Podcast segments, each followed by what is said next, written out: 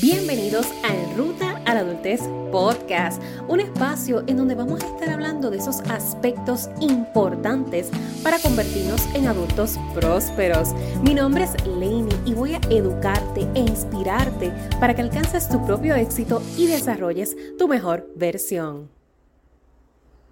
El ABC de tener la vida resuelta vamos a hablar de muchos elementos en este episodio que yo sé que muchos de ustedes están esperando porque ayer precisamente a través de las historias de Facebook e Instagram les compartí parte de mi historia y uno de esos múltiples factores que están detrás de haber creado un proyecto que se titule En Ruta a la Adultez. Y es que en esta ruta a la adultez, ¿cuántas veces hemos escuchado que debemos ponernos para nuestro número? Para tener la vida resuelta. Piénsalo, ¿cuántas veces lo escuchaste de parte de familia, allegados, inclusive maestros, que tenemos que tener la vida resuelta para cierto momento de nuestro desarrollo? Y cuando tú te sientas a analizarlo, realmente uno llega a tener la vida resuelta en algún momento. Porque cuando tú hablas con adolescentes, en efecto, no está la vida resuelta. Cuando hablas con jóvenes adultos, todavía la vida no está resuelta. Hablas con adultos en adultez media, tampoco. Adultez avanzada, tampoco. Envejecientes, tampoco. Entonces, ¿se llega a tener la vida resuelta en algún momento? ¿O a pesar de las circunstancias aprendemos a vivir la vida? Todo depende de tu perspectiva y aquí yo te voy a hablar de eso. En este episodio te voy a contar un poco más de esa historia que comencé a compartirte a través de las redes sociales, que de hecho si estás escuchando el episodio, aún estás a tiempo, a veces las historias perduran, entiendo que mayormente 24 horas, así que posiblemente si vas a mi Instagram o Facebook vas a encontrar las historias de las que te estoy hablando, en donde te compartí imágenes inclusive que fueron tomadas justo en el momento en el que me estaban interviniendo de emergencias en marzo del 2015. ¿Por qué yo considero, por qué Laney considera marzo su segundo mes de cumpleaños desde esa fecha? Cuando yo tenía 21 años, yo volví a nacer. Cuando yo tenía 21 años, Laney comenzó a verdaderamente vivir. Después de 21 años de vida, comprendió cuál era verdaderamente el valor de ella estar aquí. Saliendo de mi trabajo, y yo sé que tal vez a algunos les va a resonar esta historia porque en algunos episodios de lo que ha sido todo este podcast he intentado integrar la moraleja de esta experiencia, pero si eres nuevo en la tribu, aquí te, te, explico más bien de qué fue este renacer, este retomar mi poder. Yo saliendo una madrugada de uno de mis trabajos, cuando tenía 21 años, estaba en mi último año de bachillerato, estaba con tres trabajos y las múltiples responsabilidades de convertirse en adulto. Saliendo de uno de esos trabajos común y corriente, a las y tantas de la noche, para llegar y levantarme al otro día a las 6 de la mañana. Llego a mi casa, me preparo rapidito para poderme acostar porque esa era la vida ajetreada que llevaba dentro de dos horas más o menos, luego de acostarme, les digo que me acosté como a las 12 de la noche, de la madrugada, y ya eso de las 2 de la mañana comenzaron los retortizones en el estómago, el estómago como revolcado, y yo decía, wow, tiene que ser que a lo mejor me envenené con uno de los sándwiches porque me comí a última hora un sándwich con una mayonesa vieja porque era lo que había y yo sabía que quería llegar a casa a acostarme a dormir. Pero, y luego te voy a hablar un poquito de todo este revolú de hábitos y, y malvivir. Llego entonces, me acuesto, comienzo a sentir el, malestar y en ese momento a quien primero realizo una llamada es a quien hoy en día es mi esposo, para que usted vea las vueltas que da la vida, porque esposito trabajaba conmigo y, y los dos habíamos comido del mismo sándwich. Y yo le pregunto, tú te sientes mal, a ti te duele como que el estómago, yo no sé, yo no sé si es que me envenené, creo que me envenené con la mayonesa del sándwich que nos comimos y él me, contesta, no, pero yo estoy súper bien, este, no, a mí no, me pasa nada, no me duele nada. Ok, pues me levanto y como previo a este eventus, ya yo había tenido varias situaciones asociadas a mi digestión, a mi sistema digestivo. Yo era una persona que tenía complicaciones para evacuar, como te digo, los hábitos alimenticios estaban al garete. Por cuatro años de mi bachillerato, mis hábitos de sueño completamente desbalanceados. Mis hábitos de descanso, mis hábitos de ejercicio no existían. Mis hábitos alimenticios. Y esto yo creo que todo, todo trabajador, todo adulto que estudia, que trabaja, sabe de qué yo estoy hablando, porque es que todos los atravesamos, esto no es algo que es, exclusivo de Laney, es que todos en algún momento nos dejamos atrapar por la rutina y perdemos conciencia de lo que es importante para la salud. Y comenzamos a comer afuera, fast food todo el tiempo, comida frita, comida grasosa, no importa la hora, porque como no tenemos noción de en qué momento va a ser posible, comemos lo que se tenga que comer con el hecho de tener algo en el estómago. Horrible, es horrible.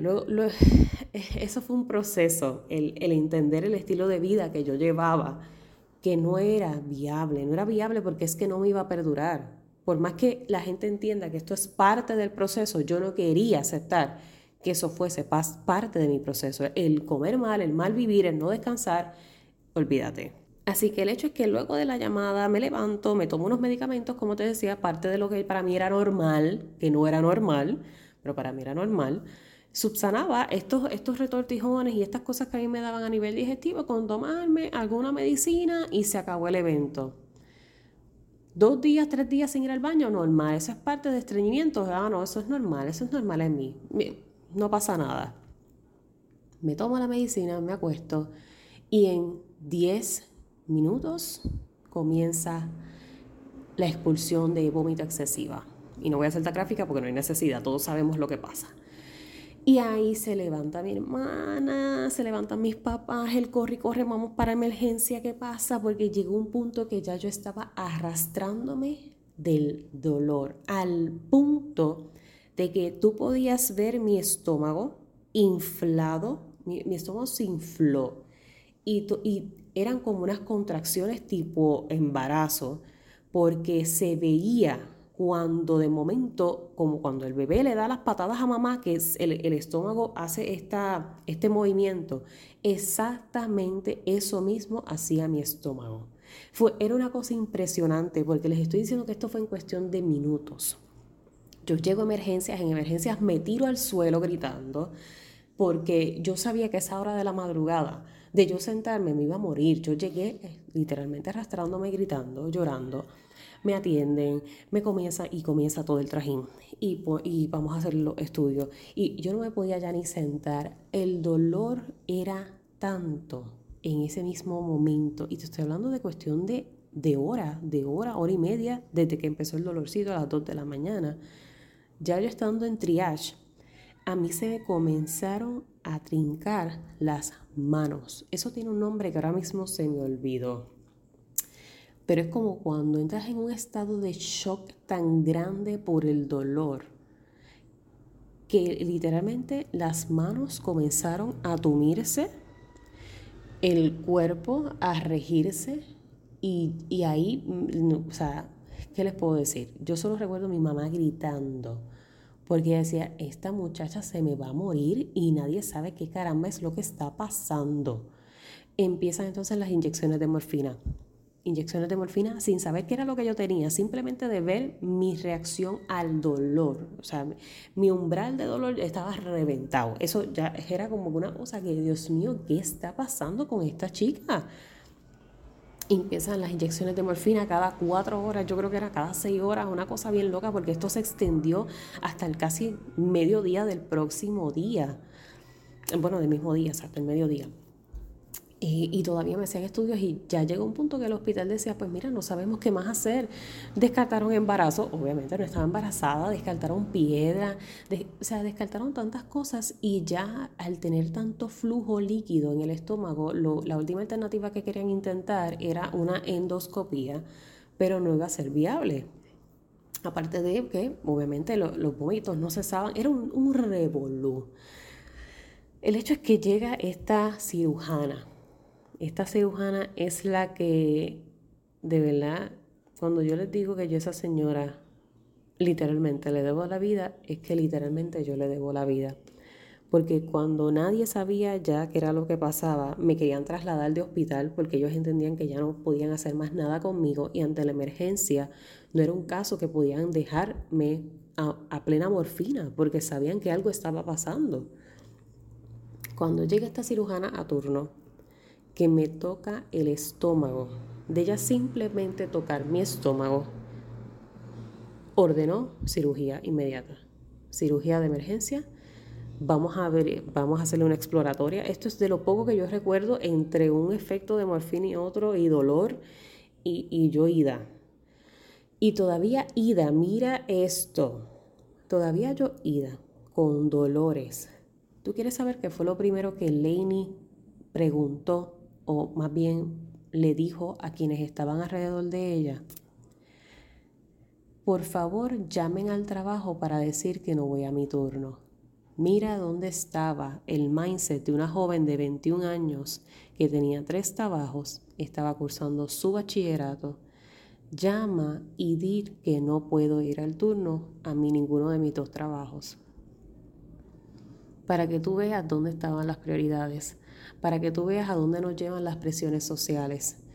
Lainey siempre ha sido una joven responsable papá Porquín. papá es fuerte, papá es un hombre de carácter, papá es un hombre de excelencia.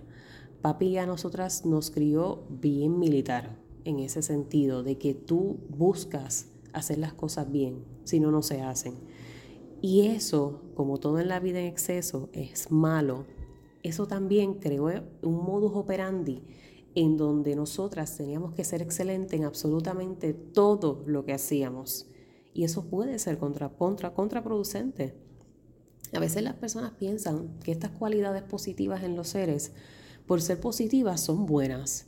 Y lo positivo también puede llegar a ser tóxico, como este, este mismo dinamismo de uno buscar siempre darlo todo por todo el mundo, de uno buscar siempre cumplir con todo el mundo, a no saber poner límites saludables, porque yo no sabía pedir un día libre, yo no sabía faltar a un turno, yo no sabía faltar a la universidad, porque es que si no me iba a retrasar, porque si no, no me iba a graduar a tiempo, porque si no iba a tener que coger verano. Uy, no, no, no, no, no, porque si no, o sea, los, los doctores, profesores no iban a aceptar las excusas. Yo no iba a mis citas médicas, yo las cancelaba, yo no monitoreaba y te estoy hablando de cuatro años consecutivos en este dinamismo. Yo entré a mi bachillerato en el 2012, culminé mi bachillerato en 2016. Era una cosa que ahora que yo siempre tomo este tema en marzo, porque para mí marzo es un mes bien importante, marzo es bien significativo, marzo también es mi mes de aniversario de bodas, así que es un mes bien significativo para mí en ese sentido, porque literalmente cuando te digo que yo renací, es que yo renací. Si no es por la intervención de emergencia de esa cirujana, de no haberse dado por vencida conmigo en ese momento, el hecho nada más de que ellos me hayan montado en una ambulancia para trasladarme, posiblemente no me iba a dejar llegar a otro hospital viva. Mi cuerpo estaba a borde de un colapso total por necrosis. Cuando ellos abren en exploratoria se dan cuenta que gran parte de mi intestino delgado estaba necrótico. A eso ellos le llaman lo que es el tejido muerto. Estaba literalmente, y te voy a decir así, yo sé que puede sonar un poco gráfico para algunos, pero parte de mi intestino parecía una morcilla. Ustedes saben cómo es la morcilla. La morcilla aquí en Puerto Rico es parece eso mismo como una salchicha y el color es bastante peculiar porque es un color morado, marrón oscuro. Pues eso mismo. Eso mismo pasó con mi, con mi intestino. A través de las historias te compartí un poco de las imágenes que ellos tomaron en cirugía porque hasta ellos estaban impresionados. Yo era el primer caso de 21 años en ese hospital que se presentaba con esta situación. Estamos hablando que fue una sorpresa para todo el mundo. Por esto es que la, la misma cirujana, cuando yo despierto post cirugía, que en medio de estar entubada, todavía bastante sedada. Recuerdo que lo único que fue el susto de saber que no podía respirar, porque la sensación de tener un tubo, de que, espérate, ¿qué pasó? Eh, eh, porque estoy aquí. Eh, fue la imagen. Ella me puso rápido el celular y me dijo, esto fue lo que encontramos. Y yo, espérate, espérate, espérate, ¿qué, qué, cómo, cuándo, qué, qué está pasando? En efecto, señorita, si usted la trasladaban a otro hospital, usted no la iba a contar usted no la iba a contar, simplemente porque eso estaba a punto de reventar y eso es cuestión de segundos, que una vez eso reviente en tu interior, sea un colapso mortal. Contamina todo tu sistema, contamina toda tu sangre, envenena todos tus, tus demás órganos, o sea, no, no lo ibas a contar. Y yo dentro del shock del mismo revolú de que estaba entubada, tuvieron que llamar a las doctoras que me pusieran un calmante porque es, un es que cuando yo les digo un desastre. Ay, Dios mío, yo me, río, me he reído mucho después de eso, porque cada vez que recuerdo la historia con, con mi familia, con mi hermana, que fue quien más estuvo ahí, mi hermana, mi mejor amiga, wow, es que nos resta reírnos, porque lo único que viene a mi mente luego de eso es, Lainey, a ti se te iba a acabar la vida a tus 21 años por irresponsable. Porque luego de todo esto lo que viene es un sentido de culpa. Cuando uno tiene esa, esa noción de realidad y conciencia, lo que te digo, lo que a veces puede jugar en tu contra. Y de esto yo les hablé en Estación 29. Si tú no has escuchado Estación 29, esa serie de episodios, desde el episodio 25 de este segundo season hasta el episodio 54, mira, dale oído porque ahí sí te digo yo que hay mucho más de lo que es este de mi proceso, de mi experiencia. Y más allá de eso, compartirte esas herramientas importantes en ruta a cumplir los 30 años. Así que dale oído a Estación 29 porque ahí te cuento también un poquito más a fondo a lo que me estoy refiriendo. Pero sí, tocó la puerta la culpa, el, el sentirme avergonzada, el sentirme que no fui capaz de cuidarme, que les di este dolor de cabeza a mis papás, que me, iba a morir por mi culpa. Simplemente por mi culpa, por el descuido, porque yo sé que todos nos vamos a morir, porque todos nos vamos a morir, porque el hecho de, fallecer no, no, era, no era lo que estaba generando la culpa, era el, el que me puse en un riesgo tan grande por seguir el ritmo social por vivir en un estilo de vida que no era viable, que para otros era de gran aplauso, porque, ay, esa chica que trabajadora tiene tres trabajos, mira qué sacrificada esa joven, ay, mira qué exitosa terminando su bachillerato en psicología forense, Dios mío, esa, wow, esa chica que está en el coro, qué talentosa. Los halagos y los refuerzos positivos en mi vida nunca faltaron con toda verdad, con toda la humildad y toda la honestidad que te puedo hablar, nunca faltaron. Pero, ¿qué te dije de Papá Porquín? Papá, Papá Porquín nos crió para eso. Papá Porquín nos crió para que nosotros, nosotras, mi hermana y yo, siempre diéramos la, en la milla extra en todo lo que hacíamos. Y eso se convierte en tu chip, eso se convierte en tu chip, eh, al punto de que eres tú, es parte de tu personalidad y fue muy, muy juzgado. Así como muchos lo aplaudían, para otros era muy juzgado. Mucha gente señalaba mi personalidad, mucha gente le molestaba mi personalidad. Que pues, me le molestaba que yo tratara de ser tan perfecta, les molestaba que yo no hiciera nada malo, que yo fuera siempre reconocida en la clase, en la, en la universidad, en la escuela que siempre sacara buenas notas, que yo era la que no jangueaba, la que no bebía alcohol, la que no fuma, la que todo lo hace bien. Eso molestaba mucho, molestaba mucho. Y yo llegué a un punto, y en Estación 29 te lo cuento más, llegué a un punto que también desvalidé mi personalidad por eso, porque yo me cuestionaba por qué no podía ser como los demás porque tenía que ser como era, porque tenías que ser la mamá del grupo siempre, la, la voz de la conciencia, la responsable. Y yo creo que es eso, que, que desde muy temprano yo, yo estaba siendo la persona que tenía que ser para prepararme para ser. No sé si eso se explica. Pero haciéndote ya el cuento corto de lo que fue esta historia,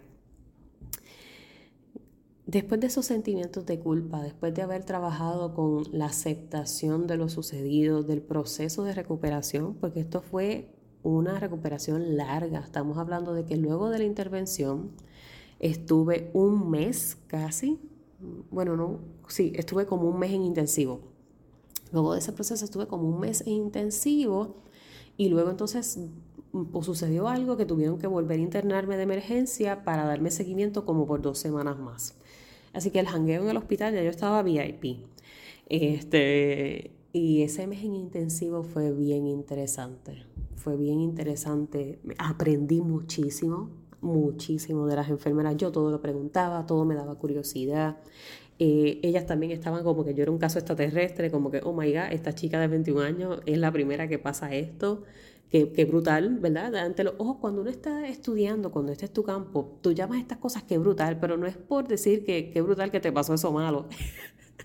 es por decir como que, wow, porque es parte del aprendizaje dentro del campo y esas enfermeras estaban, ah, olvídate. Eh, ese hospital era un, era un, encanto, de verdad que todas fueron una chulería, una, fue una experiencia que a pesar de lo traumática que fue, que yo sé que fue para mi familia, para mi mamá porque yo decía, aquí nos van a tener que internar a las dos porque mientras yo estaba en morfina, mami estaba casi al borde del colapso. Y, y luego de ese proceso largo de recuperación, de que luego de esa alta, como quiera, fue un año de consecutivo monitoreo de, de cómo estaba trabajando, de mi peso. Yo bajé aproximadamente 38, casi 40 libras en un mes por todo esto, porque por todo ese mes intensivo no se consumía eh, sólidos, todo era por líquidos, estaban constantemente limpiando mi estómago. Eh, es que les, les, digo, si yo les cuento todo esto a detalle, nos tardamos como cinco horas. Definitivamente es una historia que yo, yo no me canso de contarla y no por ser la la chica milagros, no por ser la chica del, testimonio, no por ser Lainey la, sobreviviente. Te lo cuento porque eh, cuando yo te dije que este episodio se llamaba El ABC de tener la vida resuelta. ¿Y qué tiene que ver esta historia con tener la vida resuelta? El ABC, el acrónimo del ABC es aceptar que para bien o mal, cada situación es parte del proceso absolutamente todo lo que tú vives, para bien o para mal, es parte de tu proceso. Y a eso me refiero a gran escala, que no tienes, puedes si quieres, pero no tienes que vivir al ritmo de la expectativa social para alcanzar tu éxito para llegar a ser quien tú quieres ser, para ser aplaudido, reconocido por todo el mundo. Porque es que si tú no te cuidas, si tú no trabajas en ti, si tú no te conoces, le estás dando la batuta a los demás para definir quién eres y qué debes hacer. Y en la inexperiencia de la vida, en la inexperiencia de la juventud, es muy fácil caer en ese dinamismo. Es muy sencillo seguir la ruta que ya ha sido diseñada. La ruta diseñada es la que todo el mundo espera que tú cumplas, que todo el mundo espera que tú te gradúes y vayas a la universidad. Eso es lo esperado. Que tú dures cuatro años en un bachillerato. Eso es lo esperado. Que tú formes un matrimonio, tengas hijos antes de los 30, eso es lo esperado. Y así sucesivamente. Que tengas una profesión de provecho y cuando la gente socialmente llama provecho es que genere dinero, porque se asocia el éxito a ganar dinero. Y sí, ganar dinero es muy bueno. Seguro que sí, todos, todos queremos ganar dinero y todos queremos dedicarnos a algo que nos genere ingresos. El amor al arte existe, pero también hay una recompensa por ese amor pero el dinero no lo es todo. El dinero no lo es todo. El dinero se queda muy vago. Es un propósito demasiado vago, demasiado chiquito cuando uno quiere vivir plenamente. Vivir plenamente implica autorrealización. La autorrealización implica varios sectores de lo que nos hace ser a nivel profesional, a nivel personal, a nivel financiero, a nivel emocional, a nivel social. Todo lo que nos hacen esas metas buscar para hacer esa mejor versión.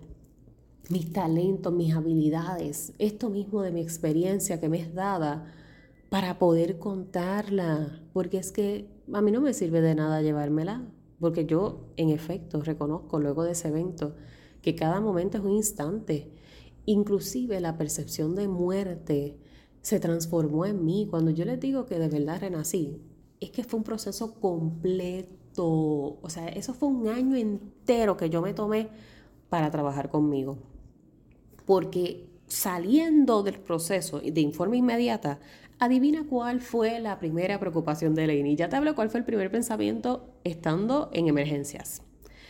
¿Cuál fue el primer pensamiento de Lainey una vez sale de este proceso? Diantre, y yo que estaba ya en el último año de bachillerato me voy a atrasar un, un trimestre porque no voy a poder ir a la universidad. Óyetela, pero qué muchachita empeñada con tener todo bajo control, con tener todo hecho. Óyetela saliendo de una operación de emergencia, de una situación en donde casi se muere, ella lo primero que pensó fue que iba a hacer con su bachillerato, que iba a tener que escribirle a los profesores para darse de baja. Mire, es que de verdad, no les digo a ustedes, yo misma con misma hemos tenido unas conversaciones de, de que, wow, Blaney, tenías una vida que no era tuya. Tú estabas tratando de comenzar a diseñar un futuro basado en lo que otros querían para ti, en lo que socialmente se dice que es lo que es bueno para ti. Que todo joven luchador es lo que debe de hacer. No me daba la gana. Después de ese momento y de que yo trabajé con misma, a mí no me daba la gana seguir el diseño de nadie. Porque la vida era mía, la vida es mía. Y el poder de diseñarla completamente a cabalidad era mío. De aspirar a todo, seguro que sí, porque eso, eso busca en Ruta la Adultez. Por esto es que en esta plataforma yo no solamente te hablo de las herramientas que debes trabajar en obtener para que se te vayan dando todos esos pasos que vas a comenzar a dar en ruta a tu éxito, a tu propio éxito, a tu diseño, a tu propósito, a tu fin. Porque las herramientas son importantes, el conocimiento, el conocimiento es todo, el conocimiento nadie te lo quita, el conocimiento es la, es la clave, es la clave en efecto, pero el desarrollo personal, la mentalidad que tú tienes que crear para que esas acciones en búsqueda de éxito se promuevan, ahí sí te digo yo que ese es el verdadero poder, ese es el verdadero potencial, porque este que está aquí arribita, en nuestra cabecita, se tiene que reprogramar.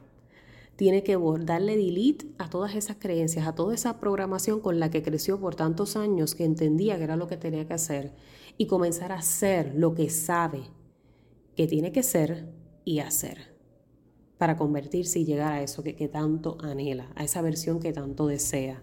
No es fácil, no es fácil el soltar versiones antiguas de nosotros. No es fácil, no es fácil darse cuenta que y aceptar más bien, porque darse cuenta a lo mejor, pero aceptarlo, internalizarlo y descartarlo, comenzar a soltarlo de nuestra vida, es el, es el proceso más complejo, porque nos adherimos tanto a lo que nos han dicho que es correcto, nos adherimos tanto a nuestras carencias, a nuestros vacíos, a nuestros dolores, a nuestros traumas, con la familia, con nosotros mismos, con la escuela, que llega un punto en que tú estás tan, tan y tan hundido en, ese, en esa nube, en esa tiniebla, que poder salir solito se vuelve bien difícil, bien difícil, porque no podemos ver más allá, no podemos ver que luego de la neblina hay un paisaje maravilloso.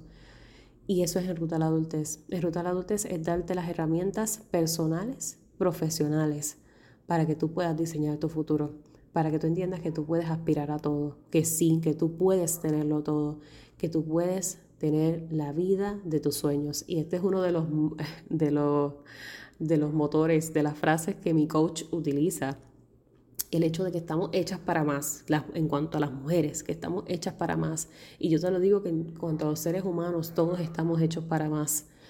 Estamos hechos para tenerlo todo, pero es que nos ha hecho pensar que tenerlo todo es avaricia, que tenerlo todo es, es pedir too much. Cuando nosotros vemos hacia el lado y hay carencias en los demás, ¿cómo tú te atreves a quererlo tener todo? Y eso es otro factor, y aquí te hago un paréntesis sobre esto mismo, esta misma línea de pensamiento. Cuando yo estuve recientemente dando el bootcamp con los chicos de Boys and Girls Club, un muchacho en particular que fue el último que presentó su historia para darte contexto, ellos están participando para mostrarse ante una audiencia internacional con un speech de lo que es su historia de superación. Y el chico esperó a ser el último. Él escuchó a sus compañeros por primera vez exponer su vida, sus experiencias, ser vulnerables. Y lo primero que el chico cuando se paró dijo fue, wow, en comparación a ustedes, yo no he vivido nada. No sé ni cómo expresarme porque lo que yo he vivido no ha sido tan fuerte y siento que no tendría cara para, para expresarlo aquí.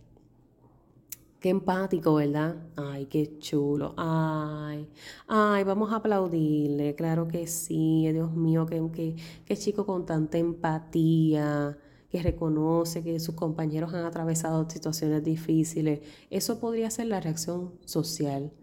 Y ya ustedes imaginarán cuál fue la reacción de Lainey. Es que si ustedes nunca han estado en un taller con Lainey,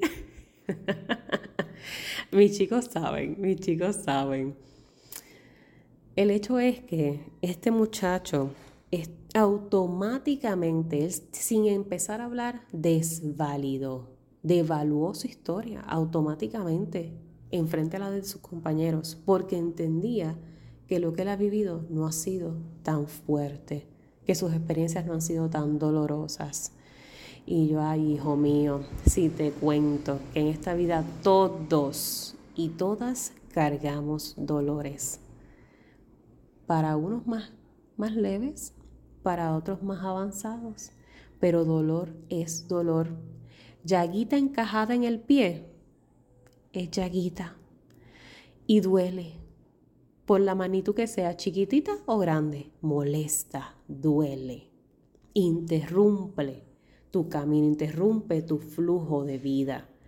Así que no importa, no importa que lo que tú vivas dentro de tu percepción y tus creencias sea mínimo ante lo que otros padecen, no te me pongas por debajo, jamás.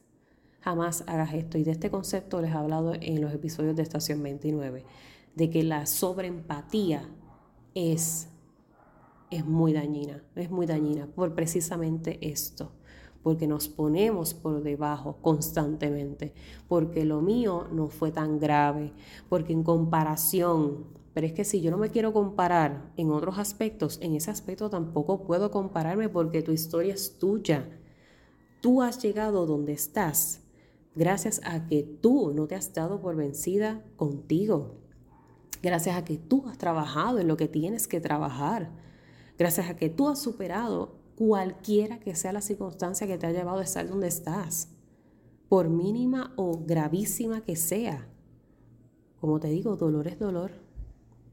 Dolor es dolor. Carencia es carencia inclusive en esos momentos que uno ha entendido que nuestra vida no ha sido tan mala o menos mala que las de otros, todavía en ese modus operandi también merecemos más.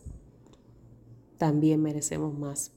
¿Y sabes cómo esto se comienza a trabajar? Transformando mentalidad, transformando creencias limitantes, transformando prejuicios y trabajando con nuestros propios juicios, constantemente haciéndonos ese, ese life check ¿Por qué estás pensando esto?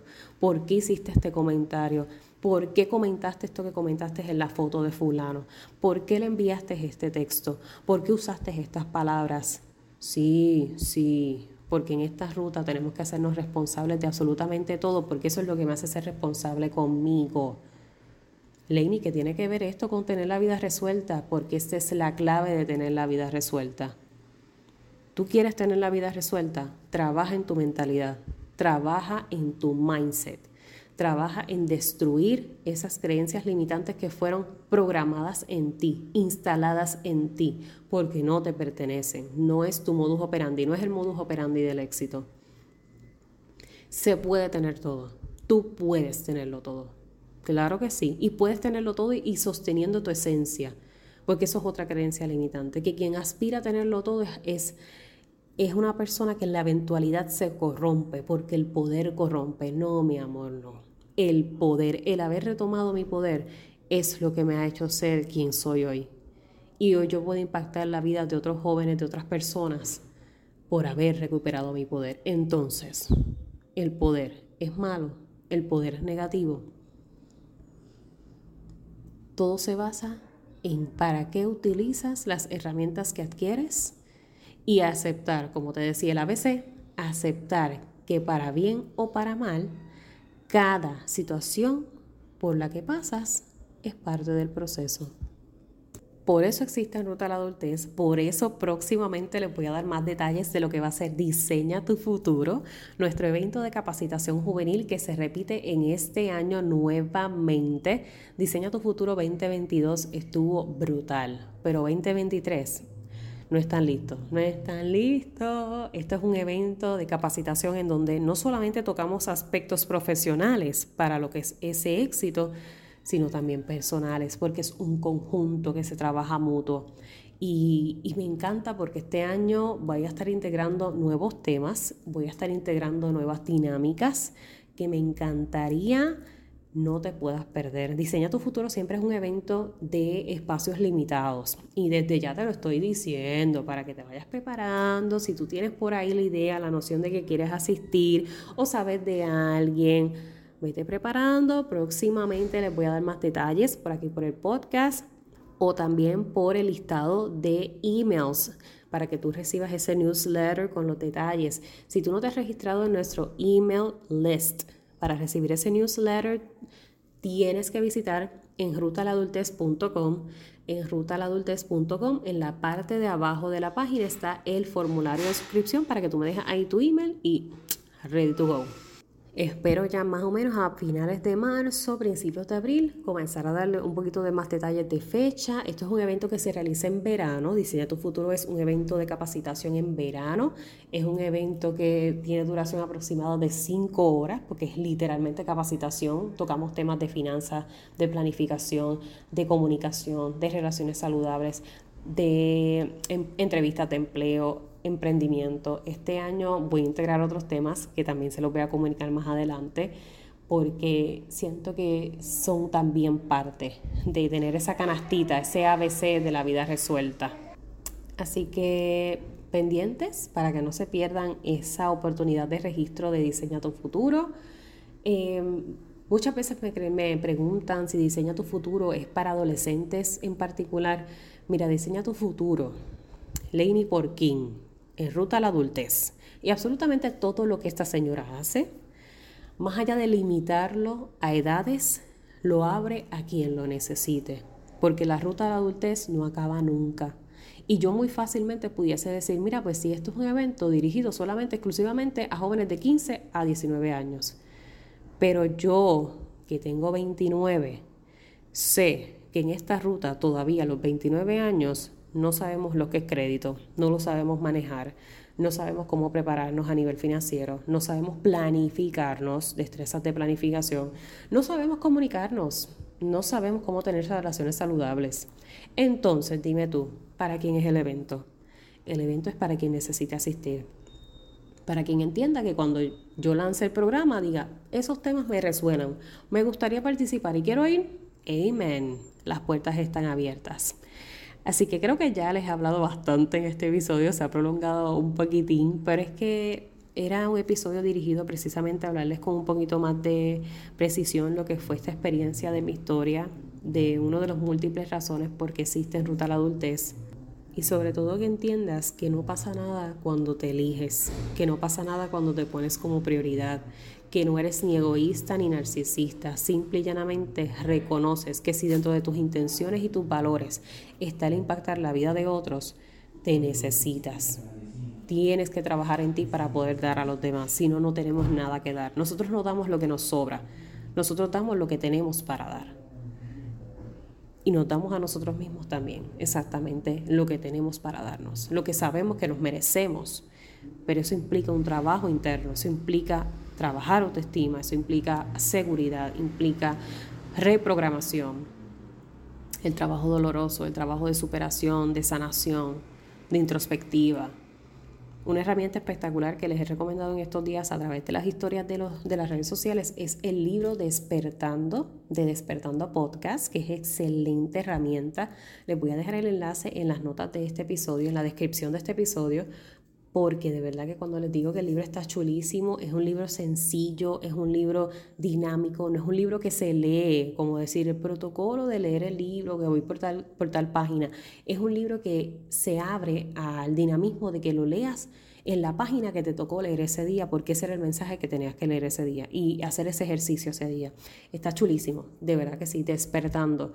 Está en Amazon, se lo voy a dejar en las notas del episodio para que lo puedan adquirir porque es chulo y nos ayuda mucho a comenzar a hacer ese trabajo interno, a comenzar a, desarrollar la persona que queremos ser. ¿Tú quieres seguir viviendo la vida que fue escogida para ti? ¿Tú quieres seguir viviendo la vida que fue diseñada para ti o quieres comenzar a diseñar tú tu propia vida? Como muchos me colocaron en la encuesta que están en ese proceso de diseñar, en ese proceso de retomar su poder.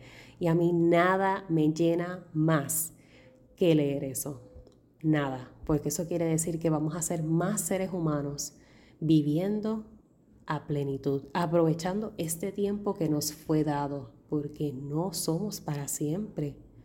Absolutamente todo es temporero, lo bueno, lo malo, todo es temporero. Nuestra estancia en esta tierra es temporera. El sufrimiento, la frustración, la depresión, la ansiedad es temporera la felicidad, los buenos momentos, la compañía, las relaciones son temporeras. Nada dura para siempre. No somos un para siempre. Y lo ves todos los días. Tú lo sabes. Tú lo sabes. Todos los días basta comprender la televisión, escuchar la radio, abrir las redes sociales para darte cuenta cómo la vida en un microsegundo se convierte en tragedia para otros por una pérdida, por un duelo entonces, vuelvo y te pregunto, ¿qué vida quieres vivir? ¿Qué estás haciendo para vivir tu vida y que no pase por ti? Recuerda siempre, voy a ti, que para el resto me tienes a mí.